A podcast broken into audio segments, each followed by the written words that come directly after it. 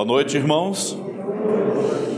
É um prazer novamente abrir a palavra com os irmãos para ouvir a voz do Senhor. Hoje à noite eu gostaria de pregar sobre a família. Tenho percebido que o pastor Genoan tem ensinado e pregado bastante recentemente, então vou pegar esse gancho e ensinar alguns princípios fundamentais para a família cristã, a família temente a Deus. É algo, na verdade, sobre o qual eu gosto muito de falar e até pregar. Por quê? Porque é só olhar nos dias em que vivemos e é fácil observar que a família, de forma geral, está em apuros. A família está passando por tremendas dificuldades. É necessário que famílias que conhecem a Cristo, famílias centradas na palavra do Senhor, é necessário que essas famílias abracem a visão de Deus para a família temente a Ele. A família é uma instituição criada por Deus. É, na verdade, a primeira instituição criada por Deus. Mas pelo fato da família estar em causa, e não somente famílias do mundo, também famílias dentro da igreja, é necessário voltarmos a nossa atenção para o que o Senhor nos fala a respeito da família. Ele nos ensina muito, desde Gênesis até o final das Escrituras, a respeito da família. Mas nos dias em que nós vivemos, a família está sob ataque. O inimigo está atacando por todos os lados, desejando destruir. E eu quero pregar hoje à noite sobre a família, porque a família forma a base para a sociedade, a família forma a base para a igreja, porque onde há famílias fortes e saudáveis, certamente também haverá igrejas fortes e saudáveis. Na minha perspectiva, é um assunto muito negligenciado uh, no cristianismo nos dias atuais. Talvez eu até vou deixar você um pouco desconfortável hoje à noite com as coisas que eu vou falar. Porque eu vou tratar uh, sobre alguns conceitos que talvez você nunca nem entendeu e nem pratica na sua própria família. Então, o que, o que há de errado com a família nos dias atuais? Eu sugiro que o problema principal da família é que temos falhado no sentido de examinar, entender e obedecer o ensinamento das Escrituras a respeito da família. Eu creio que todos aqui admitem que gostariam de ter famílias saudáveis. Eu creio que esse é o seu desejo, se é que você conhece a Jesus Cristo como Salvador. Você quer uma família forte, uma família que louva e adora ao Senhor? Você deseja uma família que ama profundamente a Deus? Então vamos prestar atenção à instrução da palavra de Deus hoje à noite. Nós vamos estudar um trecho em Deuteronômio, capítulo 6. Vou pedir para os irmãos abrir Deuteronômio, capítulo 6 nós vamos estudar os primeiros nove versículos de Deuteronômio, capítulo 6. Talvez você pensa, mas por que pregar sobre a família usando um trecho do Velho Testamento? Nós não estamos debaixo da graça e não da lei? Sim.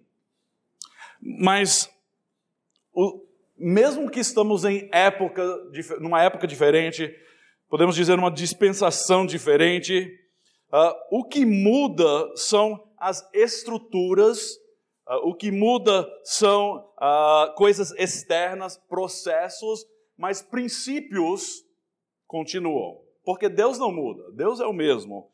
Então, os princípios que nós vamos aprender aqui foram ensinados para a nação de Israel. Mas eu sugiro que aquilo que nós vamos aprender aqui pode ser encontrado também no Novo Testamento, no que se diz a, a, a fé cristã dentro do lar. Deuteronômio, capítulo 6, de 1 a 9, nos revela cinco pedras ou rochas para a fundação da família. Então, se entendermos e aplicarmos estes cinco princípios, certamente nós teremos famílias que amam a Deus, amam uns aos outros, servem no reino de Deus e glorificam a Deus. Leremos. Estes, pois, são os mandamentos, os estatutos e os juízos que mandou o Senhor teu Deus, se te ensinassem, para que os cumprisses na terra a que passas para possuir. Para que temas ao Senhor teu Deus e guardes todos os seus estatutos e mandamentos que eu te ordeno, tu e teu filho e o filho do teu filho, todos os dias da tua vida, e que teus dias sejam prolongados. Ouve, pois, ó Israel, e atenta em os cumprires, para que bem te suceda, e muito te multipliques na terra que mana leite e mel, como te disse o Senhor, Deus de teus pais. Ouve, Israel, o Senhor nosso Deus é o único Senhor. Amarás, pois, o Senhor teu Deus de todo o teu coração, de toda a tua alma e de toda a tua força. Essas palavras que hoje te ordeno estarão no teu coração. Tu as inculcarás a teus filhos, e delas falarás assentado em tua casa, e andando pelo caminho, e ao deitar-te e ao levantar-te. Também as atarás como sinal na tua mão, e te serão por frontal entre os olhos e as escreverás nos umbrais de tua casa e nas tuas portas. Um contexto para esse trecho, um pano de fundo. Deuteronômio uh, literalmente significa segunda lei. Mas não é uma segunda lei, de fato, é, é um segundo relato da lei. Depois de quase 40 anos perambulando no deserto, a nação de Israel uh, está prestes a entrar na terra prometida. Eles perambularam 40 anos no deserto por causa do pecado de rebelião e incredulidade que aconteceu lá em Cades Barneia, se é que vocês lembram. Quando Moisés enviou 12 homens líderes uh, das tribos para espiar a terra e para uh, ver o que ali se encontrava, para ver as coisas boas, para ver as coisas difíceis e trazer de volta um relatório. E quando voltaram, tinham dois que falaram: sim, eles são grandes, sim, vai ser difícil, mas Deus é por nós. Entremos e tomemos posse da terra prometida. Quem foram esses dois? Josué e Caleb. Mas dez influenciaram toda a multidão, todo o povo de Israel, com essa ideia. Sim, mana leite e mel. Sim, nós vimos a terra, é uma terra maravilhosa, mas tem um problema. As cidades são fortes e aqueles que ali se encontram são grandes e, e de fato são até gigantes. E nós nos parecemos como gafanhotos. Eles viram o problema e perderam o foco de Deus. E por causa dessa incredulidade, toda aquela geração dos que tinham 20 anos para cima passaram a morrer no deserto. Então, aqui, uh, o livro de Deuteronômio, uh, eles se encontram em Moabe, no lado leste do Rio Jordão, prestes a entrar na Terra Prometida. Quase todos daquela geração já tinham falecido. Moisés ainda estava vivo, mas Moisés reconheceu a tremenda importância de relembrar a nação de Israel da história de redenção, da história de como Deus os libertou do Egito. Ele também relembrou o povo de que Deus havia estabelecido a sua aliança e a lei no Monte Sinai. Depois Moisés recordou como o povo se rebelou contra Deus e ele relembrou essa nova geração a não cometer o mesmo erro. A ênfase nos primeiros quatro capítulos está no relacionamento especial entre Deus e o seu povo, com o qual ele estabeleceu a aliança. No capítulo 5 deste livro, uh, Moisés repetiu uh, os dez mandamentos, ou decálogo. E no resto do livro, ele relatou outros detalhes da lei, mas todos com ênfase em ouvir e obedecer ouvir e obedecer a Deus, o único Deus verdadeiro, o Deus de Abraão, o Deus de Isaac, o Deus de Jacó. Então Moisés, entendeu a tremenda importância de preparar essa nova geração para entrar e tomar posse da terra de Canaã, sabendo que logo eles estariam cercados de povos idólatras.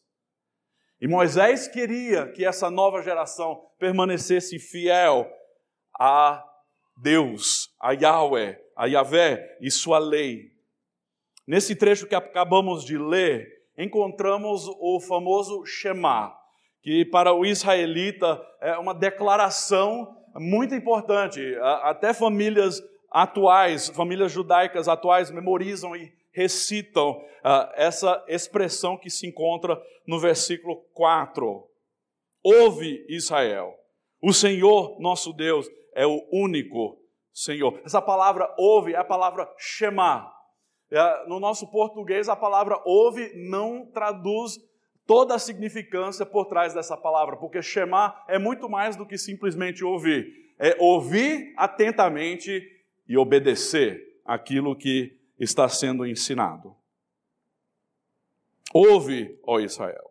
Então o Shema carrega consigo a ideia de ouvir e obedecer aos mandamentos do Senhor, aquilo que ele já tinha falado ah, nos primeiros capítulos e aquilo que ah, ele ainda está por falar no restante do livro. Moisés começa justamente enfatizando a família nesse trecho, enfatizando a importância de transmitir a fé de geração em geração. Agora nós sabemos, nós conhecemos o resto da história, e nós sabemos que a nação de Israel falhou terrivelmente uh, nesse aspecto. E é justamente por isso que eu, quero deixar o desafio hoje à noite com a igreja de não cair nos mesmos erros da nação de Israel.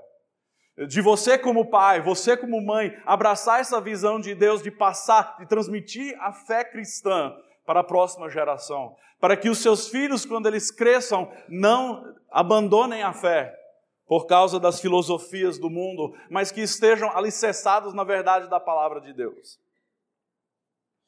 Então, a primeira coisa que uh, eu quero destacar hoje à noite é que a família foi instituída por Deus. Isso é importante. É importante lembrar que uh, a família é projeto de Deus. Ele é o arquiteto da família. Não, não é simplesmente um resultado de normas culturais, uh, como os sociólogos gostam de explicar. Ouçam o que um sociólogo do mundo falou a respeito da família. A origem da família não é natural nem divina, senão que é parte de um processo de construção social. Esta é a visão tradicional hoje no mundo, não a visão que nós temos de que Deus é o arquiteto. Portanto, nós temos todo tipo de aberração hoje no mundo quando se trata de família. Por quê? Porque se perdeu a visão de que Deus criou homem e mulher, um homem e uma mulher, para viver em união para terem filhos e encherem a terra. Perdeu-se essa visão. E o mundo em que vivemos hoje, casamento não é nada do que se trata casamento na Bíblia. Casamento simplesmente é uma construção social, família é uma construção social, porque eles perderam o foco de que existe um Criador, de que existe um Deus que está por trás de tudo isso. Mas nós que conhecemos a Jesus Cristo sabemos diferente. Nós conhecemos a verdade e sabemos que a família é instituição de Deus. Veja o que diz o versículo 1. Moisés falando: Estes, pois, são os mandamentos, os estatutos e os juízos que mandou o Senhor teu Deus se te ensinassem para os que cumprisses na terra a que passas para possuir. Tudo que Moisés vai falar aqui é porque Deus o instruiu a passar esse conteúdo para a nação de Israel. Tudo que ele fala aqui nesses versículos sobre a família, sobre inculcar a, fé, inculcar o conhecimento de Deus nos filhos, tudo isso foi Deus que instruiu, porque Deus está por trás desse projeto que é a família. E Deus sabe que quando há famílias fortes, há sociedades fortes, há nações fortes, mas onde a família está caindo aos pedaços, tudo cai aos pedaços, porque a família é a base para a sociedade. Então, aqui em Deuteronômio capítulo 6, uh, ah, Moisés dá instruções importantes para a família, uh, porque Deus o instruiu a passar essas coisas para essa geração. Esse trecho foi fundamental uh, na nação de Israel, na, na, vida da família na nação de Israel. Uh, e Moisés não estava simplesmente criando um experimento de engenharia social quando ele relatou essas coisas. Ah, vamos, vamos tentar fazer isso e ver o que acontece. Não. Isso é o que Deus diz. Ouve Israel, preste atenção e obedeça aquilo que eu vou ensinar. Foi o Senhor que lhe mandou instruir o povo de Israel. Eu quero ler um parágrafo de um livro escrito pelo pastor John MacArthur. O título do livro é Pais Sábio, Sábios, Filhos Brilhantes. Ele disse assim: Para ser totalmente franco, muitas pessoas hoje teriam prazer em cavar o túmulo da família. Isso é verdade. Tem muitos ao redor do mundo sociólogos, filósofos, psicólogos que gostariam de destruir ou enterrar a família. Ouçam o que ele diz. Em seu livro de 1971, A Morte da Família, o psiquiatra britânico David Cooper sugeriu que é hora de eliminar a família completamente. Uma sugestão semelhante foi dada no Manifesto Feminista de Kate Millett em 1970, política sexual. Ela afirma que a família, assim como todas as estruturas patriarcais, devem ser eliminadas porque não são nada mais do que instrumentos de opressão e escravização das mulheres. A família. A famosa Hillary Clinton, que quase se tornou presidente nos Estados Unidos, esposa de Bill Clinton, alguns anos atrás escreveu um livro com o título É Tarefa de uma Aldeia. Neste livro, ah, ela escreveu ah, com uma filosofia, com uma visão de famílias protegidas e controladas pelo Estado. Enquanto ela afirma a importância e o papel dos pais, ela acredita que os pais não devem ter o direito de criar seus filhos sem a supervisão do governo. Ela também sugere uma visão socialista na maneira de criar filhos, incluindo creches controladas pelo governo, onde crianças devem ser colocadas a partir dos três anos de idade. Isso é o mundo, isso, isso é o que o mundo está dizendo que é a família, o que não é a família, e que a família nem de fato é importante. O importante uh, é que haja controle, que haja socialismo, mas ao contrário do que a Bíblia ensina a respeito da família, a Bíblia claramente nos mostra que foi Deus que projetou a família. E se Deus criou essa intuição, é bom ouvirmos o que ele tem a falar sobre a família, não é verdade? Em Gênesis capítulo 1, versículos 26 a 28, lemos: Também disse Deus: Façamos o homem à nossa imagem, conforme a nossa semelhança. Tenha ele domínio sobre os peixes do mar sobre as aves do céu, sobre os animais domésticos, sobre toda a terra e sobre todos os répteis que rastejam pela terra. Criou Deus, pois, o homem à sua imagem, a imagem de Deus o criou, homem e mulher os criou. E Deus os abençoou e lhes disse: Sede fecundos, multiplicai-vos, enchei a terra e sujeitai-a. Dominai sobre os peixes do mar, sobre as aves dos céus e sobre todo animal que rasteja pela terra. Depois de Deus ter criado o homem e a mulher à sua imagem, Deus os abençoou e os instruiu, dizendo: Sejam férteis e multipliquem-se, encham a terra. Deus abençoou o homem e a mulher, e a, a parte dessa bênção uh, que, que é destacada é a capacidade de gerar filhos e de se multiplicar, a fim de encher e subjugar a terra. Em Gênesis capítulo 2, nós lemos um pouco mais de detalhes sobre a instituição da família, sobre a criação da mulher. Diz assim, versículo 22: E a costela que o Senhor Deus tomara do homem, transformou-a numa mulher e lhe a trouxe. E disse o homem: Esta, afinal, é osso dos meus ossos e carne da minha carne. Chamar-se a varoa, porquanto do varão foi tomada. Por isso, deixa o homem pai e mãe e se une à sua mulher, tornando os dois uma só carne. Uma nova unidade, distinta, separada dos pais, é, é algo novo. Então, toda família verdadeira é estabelecida com a união entre marido e esposa. Qualquer outra construção social não pode ser chamado de casamento pela visão de Deus. Portanto, famílias são resultado do projeto de Deus e apenas funcionarão quando aceitarmos o seu plano como o único e verdadeiro plano. Então, esse, essa é a primeira rocha no alicerce da família. Segunda rocha, ou segunda pedra, a família existe para a glória de Deus. A família existe para o propósito de Deus. A família não existe simplesmente para nos agradar ou para facilitar as nossas vidas. A família existe, em primeiro lugar, para adorar a Deus e para uh, servi-lo no seu propósito que ele determinou. Então, depois de Moisés ter falado, uh, estes são os mandamentos que o Senhor te deu e, e que eu, uh, ele me falou para instruir. No versículo 2 ele diz: Para que temas ao Senhor teu Deus, para que temas ao Senhor o teu Deus. Preste atenção nisso. A, a ideia uh, não é de ter medo, mas de ter um, um, respeito enorme por quem Deus é e pelo poder que Ele tem. É, é de reconhecer que Ele tem todo o poder nos céus e na terra, Ele controla o nosso respirar, Ele é Deus, Ele é temível, Ele é o juiz, o justo juiz. Moisés instrui o povo a temer ao Senhor e a guardar os seus estatutos e mandamentos. Não fazer isso de vez em quando, mas no final do versículo 2 diz: todos os dias da tua vida e que teus dias sejam prolongados.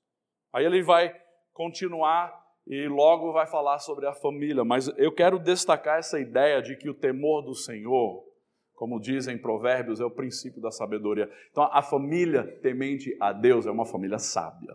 A família que reconhece quem Deus é e o adora e reconhece que Ele é o Criador, Ele é o sustentador, que Ele é Senhor.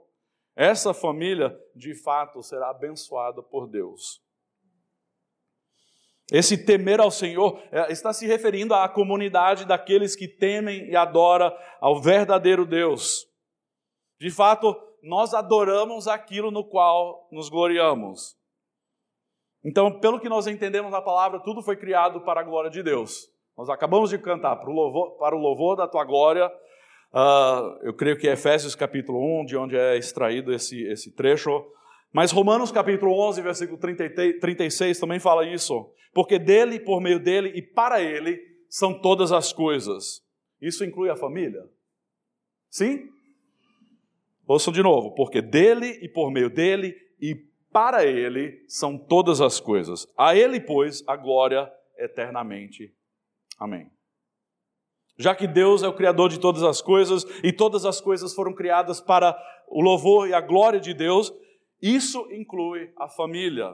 A minha família existe para a glória de Deus. A sua família existe para a glória de Deus. Queria que você olhasse para alguém da sua família, se é que estão perto aí de você, e fala assim: Nós existimos para a glória de Deus.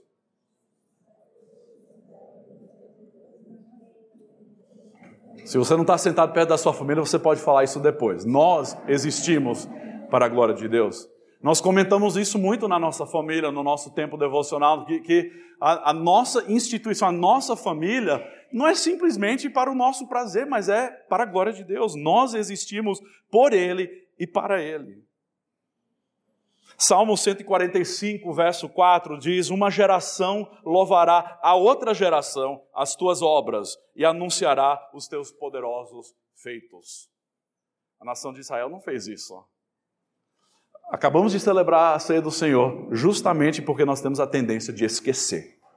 É um memorial para lembrar do projeto de Deus de redimir o ser humano dos seus pecados, para lembrar do sacrifício de Jesus Cristo.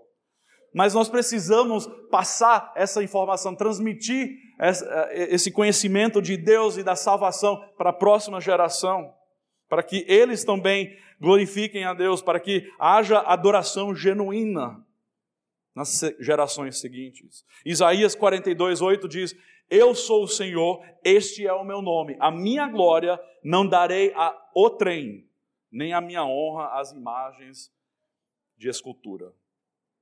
Eu sou o Senhor, só, só eu devo ser adorado, ninguém mais pode ser adorado. Inclusive, nos Dez Mandamentos, no capítulo anterior, uh, é a ênfase de que Ele é o único e verdadeiro Deus. Ninguém mais, nenhum outro ídolo, nenhum outro Deus existe que deve ser adorado e louvado. A família existe para a glória de Deus. A família que glorifica a Deus e ama a Jesus Cristo está edificada sobre uma nova aliança. Porque aquele que conhece Jesus e um dia entregou sua vida a Ele e recebeu a salvação, está numa nova aliança estabelecida pelo sangue de Jesus, o qual nós acabamos de celebrar. Agora, olhando de volta para a nação de Israel, eles também estavam entendendo que eles estavam estabelecidos sobre uma aliança. Claro que era a velha aliança, mas houve essa aliança que Deus instituiu, que Deus estabeleceu com Abraão e com os descendentes futuros. E Gênesis capítulo 12 diz assim: Ora disse o Senhor a Abraão: Sai da tua terra, da tua parentela e da casa do teu pai, e vai para a terra que te mostrarei. De ti farei uma grande nação, e te abençoarei e te engrandecerei o nome. Se tu uma bênção. Famílias cristãs que conhecem a Cristo e estão centradas no Evangelho de Jesus Cristo desfrutam de uma nova aliança. Isso significa que dentro da família cristã há uma enorme prioridade de ensinar o Evangelho aos filhos desde pequeno. Até antes deles começarem a falar, há a necessidade de ensinar-lhes a respeito do Evangelho. Quando a família está unida em Jesus Cristo, e todos ali na família conhecem Jesus Cristo como Salvador, a, a família se submete às diretrizes de Deus, Jesus Cristo, quanto à família. Quer dizer que na família cristã, na família centrada em Jesus Cristo, a família cristã aceita o que Deus fala a respeito dos papéis dentro da família. Que o marido é cabeça, que ele é o líder espiritual que a esposa, a mãe, ela é auxiliadora do marido e cuidadora do lar. Isso será natural para a família que conhece a Jesus Cristo. Os filhos reconhecerão a importância cada vez mais de obedecer e a se submeterem aos pais. Porque onde Jesus Cristo é o Senhor do lar, os membros da família se submetem às diretrizes que ele estabelece para o louvor e para a glória dele.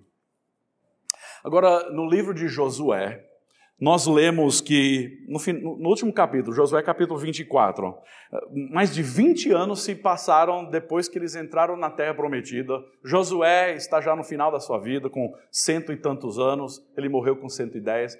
Mas uh, antes dele falecer, ele reuniu os líderes das tribos em Siquém e ali ele ah, relembrou a aliança com Deus, ele lembrou do, da idolatria dos antepassados e ele deu uma alerta à, àquela geração de não caírem em idolatria.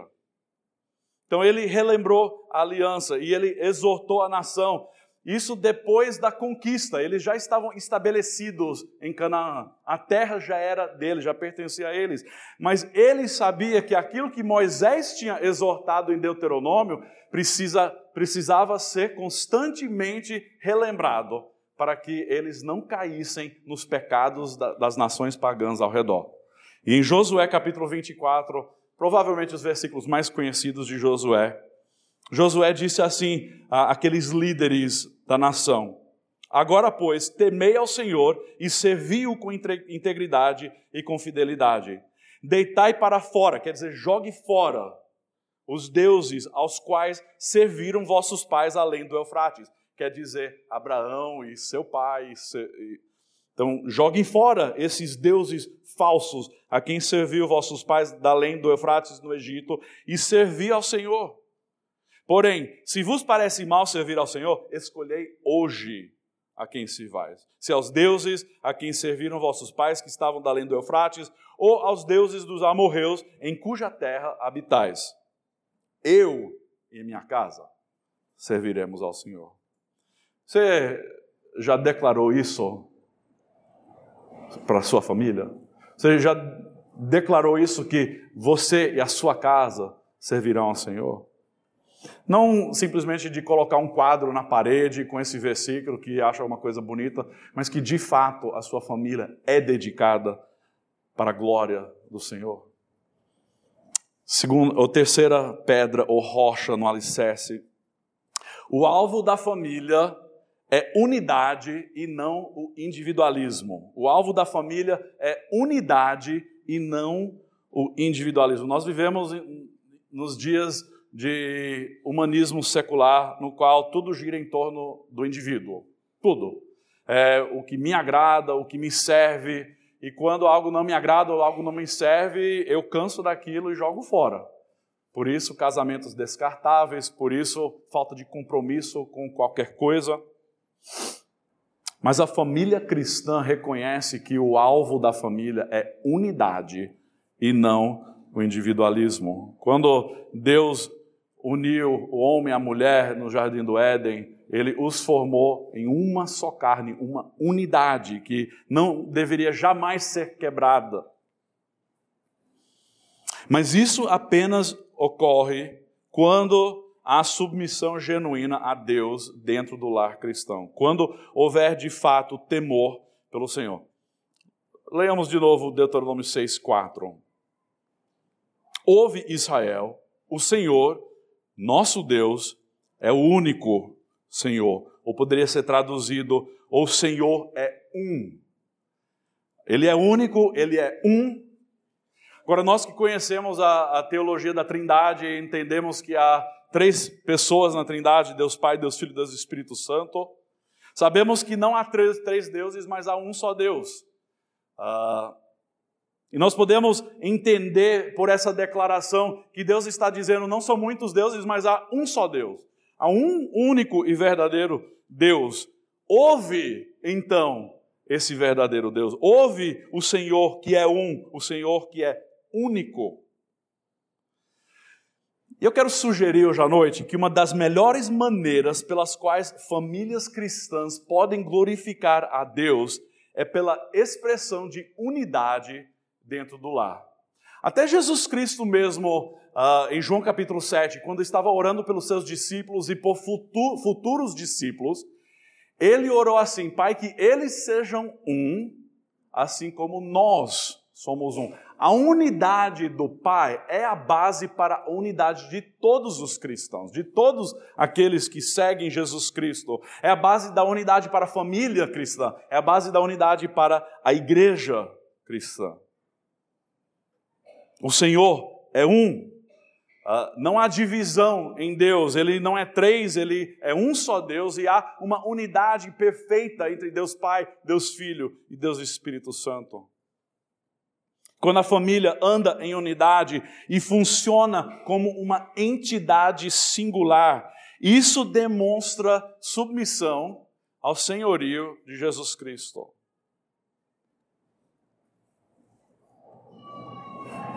Deus é glorificado em nossos lares quando nós agimos em unidade. Mas, pelo fato da família estar em caos, há muitas famílias onde há conflitos enormes, famílias uh, passando por apuros severos. Não sei de vocês, mas para mim o lugar de maior conforto, de maior segurança para mim é o meu lar. O mundo pode estar caindo ao meu redor, mas no meu lar há segurança. Por quê? Porque nós estamos unidos ao redor do senhorio de Jesus Cristo. Essa exortação, ouve, chamar, não é apenas a exortação de ouvir com os ouvidos, mas de ouvir de tal forma que causa impacto na maneira como eu vivo. Significa ouvir e obedecer. Então, Moisés estava enfatizando a importância de conhecer a verdade sobre Deus, mas não só de conhecer, mas de obedecer aquilo que ele tinha falado.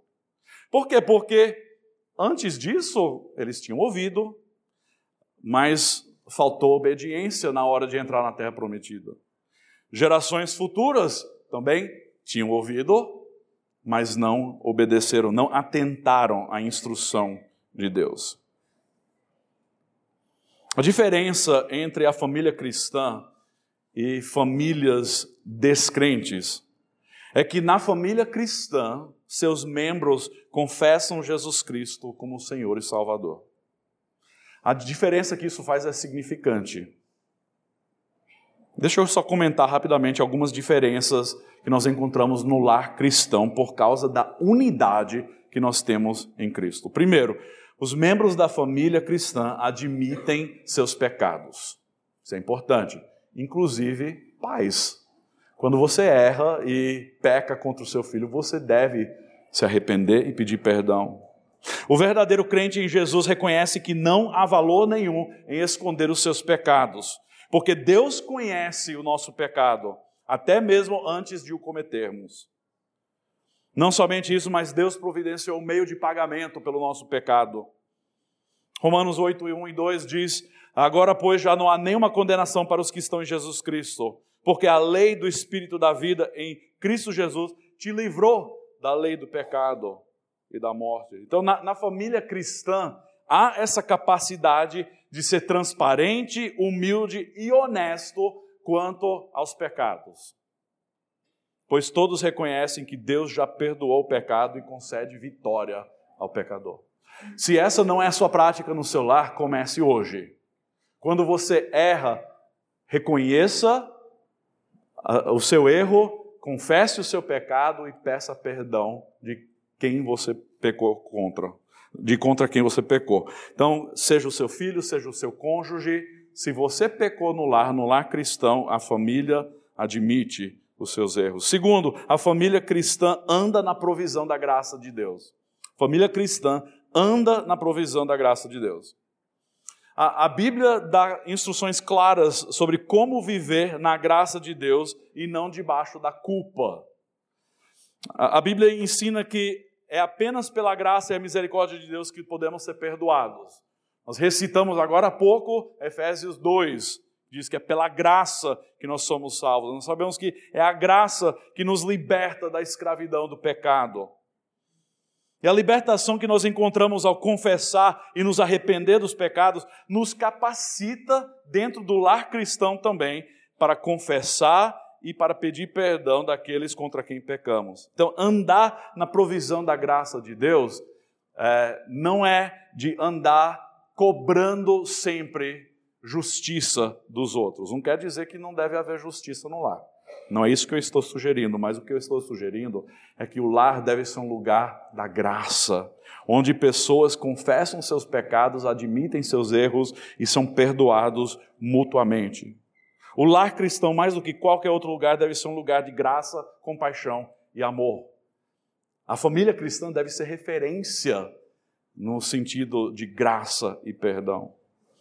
Terceira evidência da unidade que Jesus concede à família cristã é que famílias cristãs estão sendo santificadas pela obra do Espírito Santo e sabem que ainda estão na jornada. Assim como na igreja. Nós sabemos que a, jornada cristã, a, nossa jornada de fé, é algo que um dia vai nos levar a estar face a face com o Senhor Jesus Cristo. E naquele dia, nós seremos como Ele é, porque nós o veremos face a face. Mas nesse longo processo que é a vida cristã, Deus está fazendo a sua obra em nós. Quer dizer que nós ainda não chegamos. Quer dizer que ainda somos imperfeitos, ainda uh, estamos quebrados e Deus está nos formando, nos moldando de acordo com Sua perfeita vontade. Então, no lar cristão, há um reconhecimento dessa obra de Deus. Lar cristão é um lugar onde pecadores encaram os problemas causados pelos seus pecados e, pela graça de Deus, se rendem à verdade, se arrependem dos seus pecados e buscam perdão. Se você hoje está passando por grandes dificuldades na sua família por conta de conflitos ou pecados não confessados, você primeiro precisa dobrar o seu joelho diante do Senhor e clamar a Ele por intervenção, que Ele lhe conceda graça, que você precisa confessar o seu pecado diante dele, mas se você uh, machucou alguém dentro da sua família, se você fez algo contra alguém dentro da sua família, é o seu dever cristão de pedir perdão e também de conceder perdão. Apenas Deus pode consertar os danos causados pelo nosso orgulho e egoísmo. Em contraste com a adoração ao único, ao Deus que é um, onde as pessoas adoram vários deuses que competem uns com os outros, não existe a possibilidade de unidade verdadeira. Por quê? Porque você está sempre uh, tentando agradar diversas vozes, diversos ídolos. Não há essa competição dentro do lar cristão, porque há o reconhecimento que há um único a ser adorado e a ser servido, que é o Deus verdadeiro. O quarto princípio, quer dizer, a quarta rocha ou pedra no alicerce da família cristã, é que o valor primordial é o amor por Deus. O valor primordial, acima de qualquer outra coisa, é o amor por Deus. Deuteronômio 6,5: Amarás, pois, o Senhor teu Deus de todo o teu coração, de toda a tua alma, de toda a tua força. Este é um amor sacrificial que serve por inteiro. Não é um amor parcial, de vez em quando, é um amor total, de todo o coração, de toda a alma, de toda a força. É um amor que não tem rivais. Há, tremenda, há um tremendo fervor e urgência em amar a Deus. E esse amor é fundamental para que haja amor verdadeiro dentro do lar. Nós conhecemos muito bem o versículo que diz: Nós amamos porque Ele nos amou primeiro. A única maneira de experimentar amor verdadeiro dentro do lar é amar a Deus em primeiro lugar, antes de todas as coisas. Vocês se lembram da resposta que Jesus deu ao fariseu quando ele perguntou qual era o maior mandamento? Marcos capítulo 12, 29 a 31, Jesus respondeu: O principal é: Ouve, ó Israel, nosso Deus é o único Senhor. Onde será que Jesus extraiu esse conteúdo? Deuteronômio capítulo 6, o Shema. Ouve, ó Israel, o Senhor, nosso Deus, é o único Deus. Amarás, pois, o Senhor teu Deus de todo o teu coração, de toda a tua alma, de todo o teu entendimento de toda a tua força. O segundo é: amarás o teu próximo como a ti mesmo. Não há outro mandamento maior que estes. O nosso amor por Deus se expressa em nosso amor pelos outros, especialmente aqueles que fazem parte da nossa família. Em primeiro lugar, a nossa família biológica, em segundo lugar, a família de Deus, que é a igreja. Mas a ausência de amor no lar é evidência da ausência do amor por Deus. Você pode ler sobre isso em 1 João. Carta de 1 João está repleto de declarações sobre o fato de que você, se você não amar o seu próximo, o amor de Deus não está em, em vós. O lar cristão deve ser o lugar onde se ama a Deus mais do que tudo e onde há amor verdadeiro uns pelos outros. E é isso que torna o lugar, o lar num lugar seguro que seja capaz de enfrentar qualquer tempestade ou ataque do inimigo. A quinta rocha, quinta pedra no alicerce da família. A família é o canal principal através do qual a verdade de Deus passa para futuras gerações. Deixa eu falar de novo. A família é o canal principal através do qual a verdade de Deus passa para futuras gerações. Escutem as palavras de Deuteronômio 6, de 6 a 9. Estas palavras que hoje te ordeno estarão no teu coração. Tu as inculcarás a teus filhos, e delas falarás assentado em tua casa, e andando pelo caminho, e ao deitar-te e ao levantar-te. Também as atarás como sinal na tua mão, e serão por frontal entre os, os olhos, e as escreverás nos umbrais da tua casa e nas tuas portas. Eu poderia passar uma semana inteira só pregando sobre esses versículos aí, que tem muita coisa, muito conteúdo. São quatro versículos que a nação de Israel ignorou, desobedeceu e rejeitou. Por não obedecerem essas palavras, as seguintes gerações caíram em idolatria, imoralidade e diversos pecados. Escutem o que lemos em Juízes capítulo 2. Faleceu Josué, filho de Num, servo do Senhor, com a idade de 110 anos. Sepultaram-no no limite da sua herança, em Timnat Eres, na região montanhosa de Efraim, ao norte do Monte Gaás. Foi também congregada a seus pais toda aquela geração, e outra geração após ele se levantou, que não conhecia o Senhor, nem tampouco as obras que ele fizera a Israel. Como é que pode uma geração seguinte não conhecer ao Senhor, nem mesmo as obras que ele fizera em Israel? Como isso? eles desobedeceram a instrução de falar, de ensinar, de passar a fé para a próxima geração. Versículo 12 diz: Deixaram o Senhor, Deus de seus pais, que os tirara da terra do Egito e foram-se após outros deuses.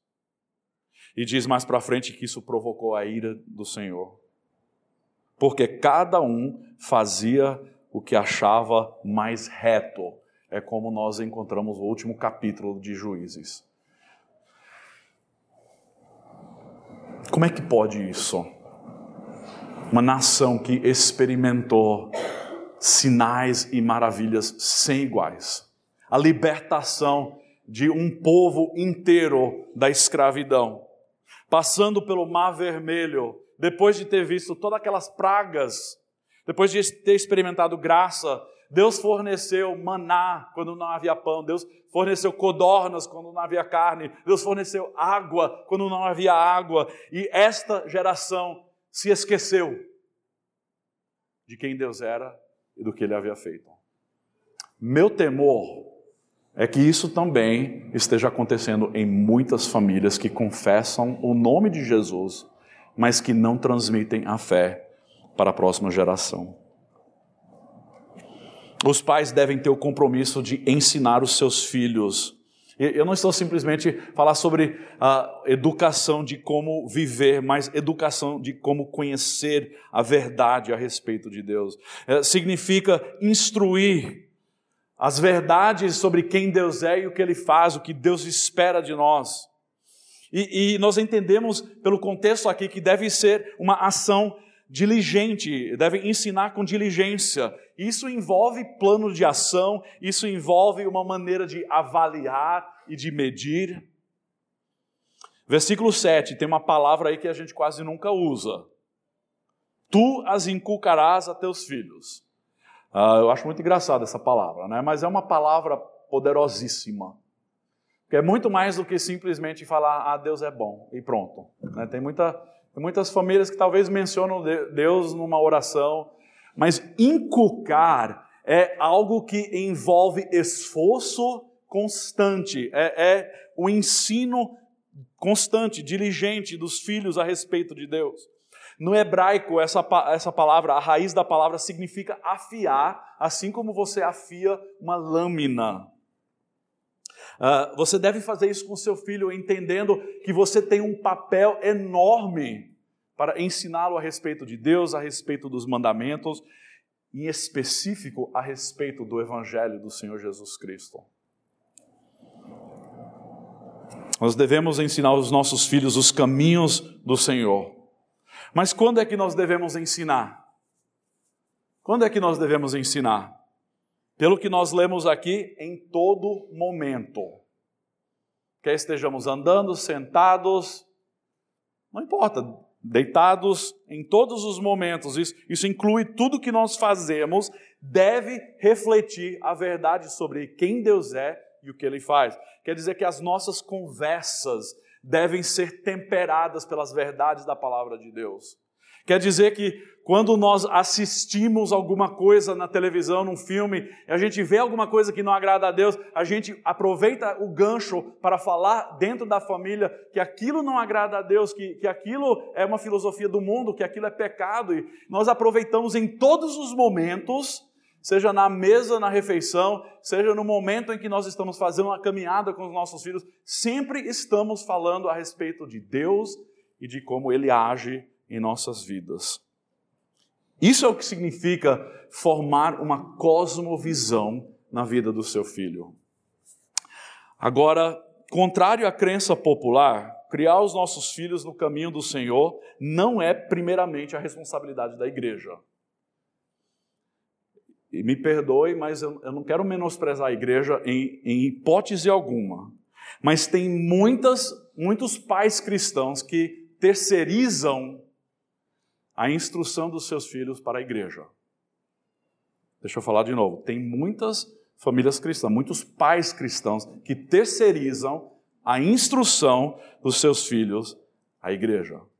A igreja serve de apoio, a igreja serve para treinar, mas a família é o canal principal através do qual a fé deve ser transmitida de geração em geração.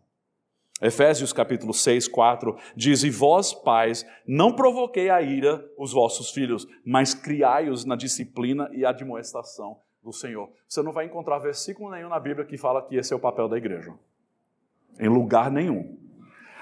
Então, se para você a educação da fé cristã dos seus filhos apenas ocorre na escola bíblica dominical, você está falhando terrivelmente. Porque tem muitas crianças que frequentam cultos, frequentam escola bíblica dominical, que crescem e abandonam a fé, porque nunca foram ensinados que a fé é mais do que o domingo, que a fé se trata de todos os dias da semana, quer estejamos dentro da família, trabalhando ou brincando, tudo o que nós fazemos deve ser feito com essa visão de inculcar em nossos filhos as verdades a respeito de Deus e o que Ele espera de nós. Agora eu vou tentar terminar em cinco minutos. Eu peço só um pouquinho de paciência.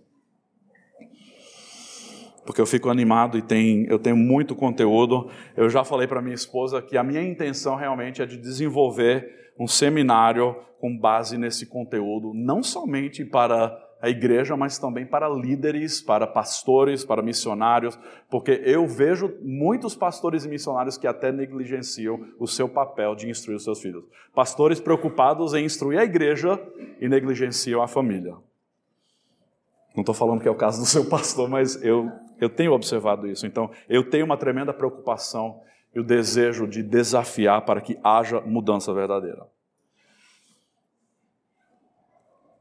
Uma observação. As mães são importantes na formação espiritual dos seus filhos, mas são os pais que carregam o peso da responsabilidade. Quando Deus estabeleceu a família, quando Deus instituiu a família, Ele deu papéis para todos os membros da família. Para o homem, Ele deu o papel de ser líder. Quer dizer que você que é marido, você que é pai, você deve conduzir a sua família nos caminhos do Senhor. É a sua responsabilidade de ensinar o evangelho aos seus filhos. Claro que sua esposa é uma companheira, uma parceira nesse processo, mas você carrega o peso da responsabilidade, você que é pai. Você pode perguntar, mas eh, eu tenho um marido que nem é crente, e aí? Aí a responsabilidade cai para você.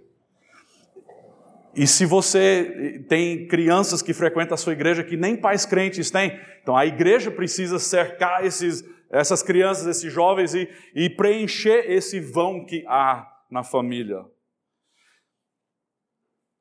Mas a responsabilidade dos pais, a responsabilidade dos pais é muito grande. Eu vou compartilhar algumas sugestões práticas que nós fazemos em nossa família.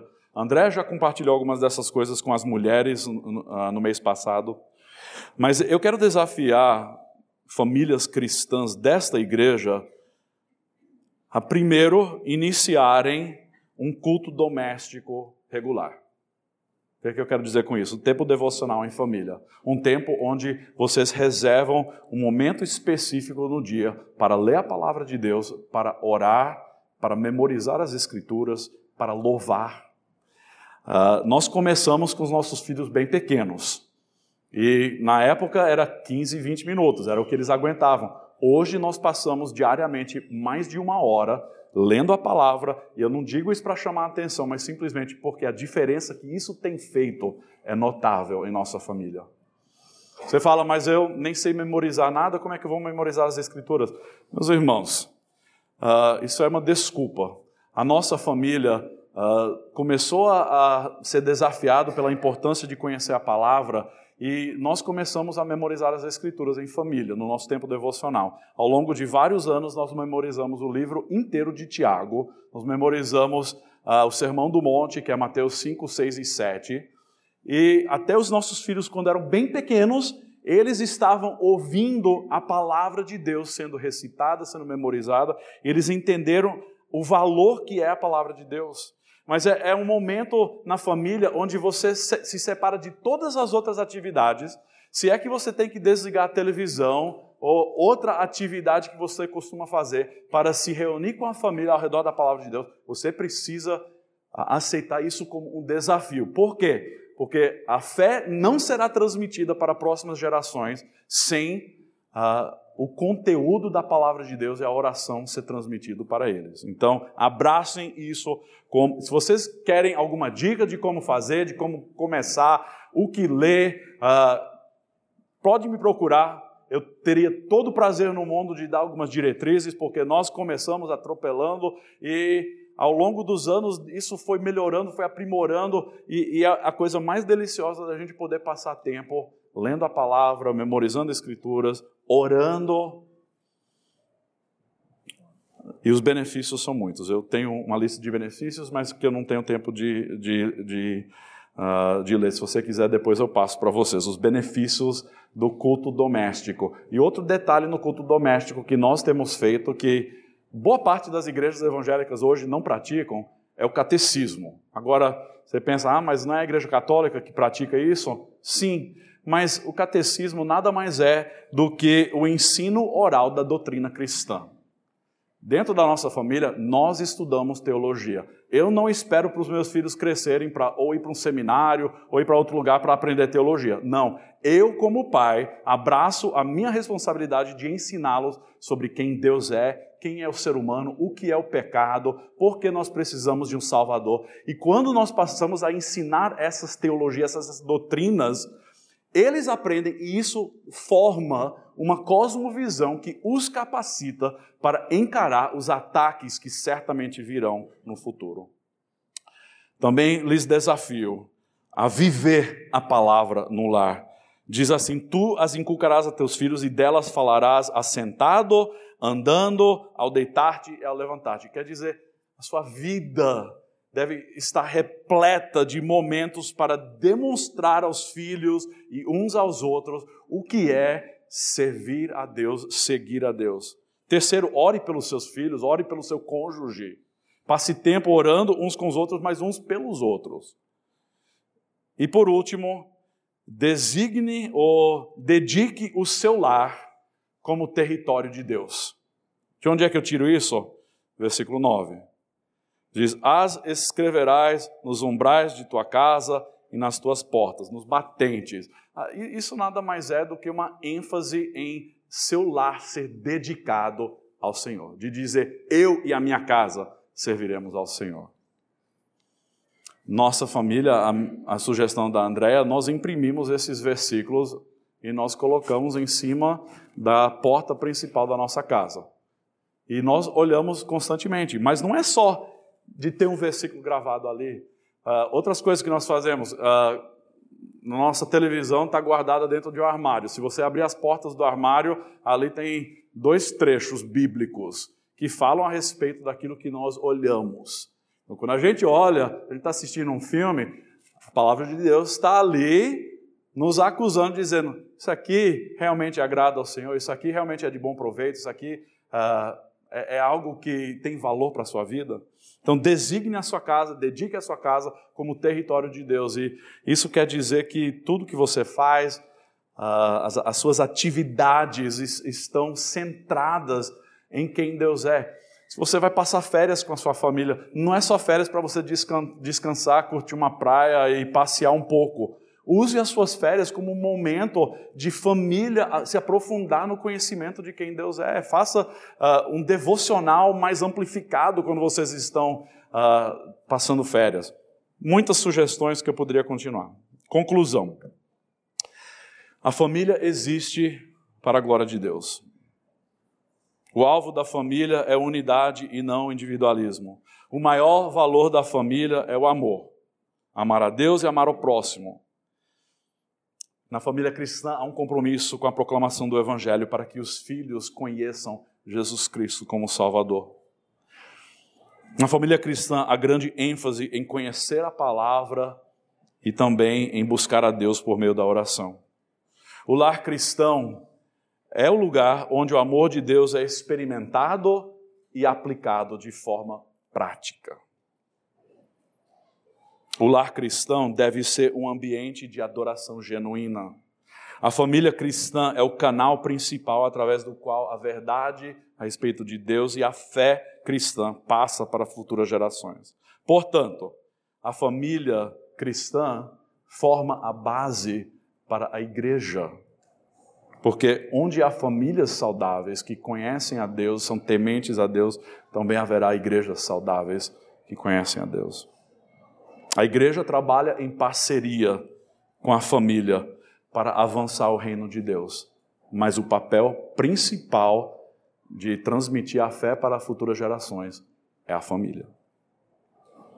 Quero terminar com uma advertência que Moisés compartilhou com Israel poucos versículos depois, Deuteronômio 6, 13 a 15.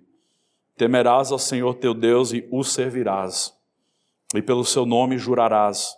Não seguirás outros deuses, os deuses dos povos que houver a rodar-te, porque o Senhor teu Deus é um Deus zeloso no meio de ti, para que a ira do Senhor teu Deus não se acenda contra ti, e ele te destrua de sobre a face da terra.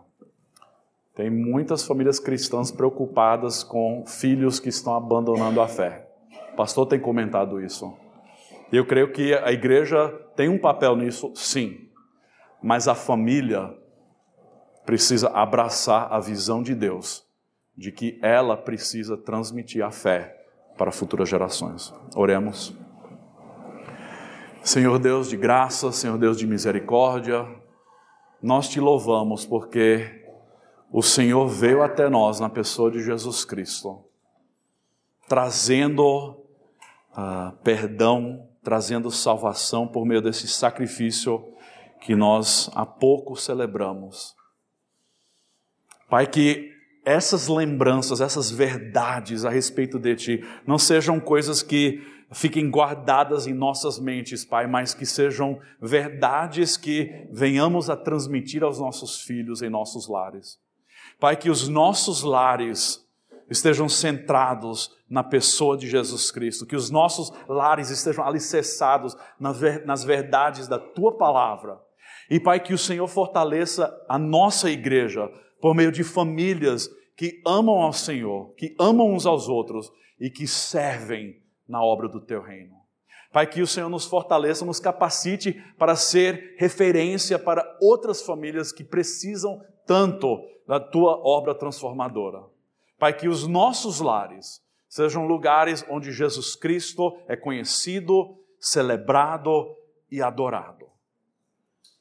E que por causa disso possamos ver os nossos filhos e os nossos netos e futuras gerações abraçando uma cosmovisão bíblica, porque nós tivemos o cuidado de ensiná-los, de inculcá-los em suas mentes.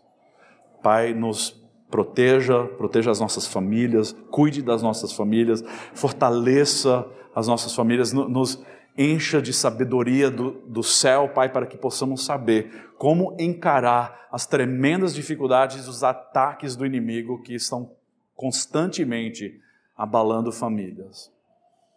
E que em todo, que o Senhor receba toda a honra e toda a glória. Em nome de Jesus. Amém.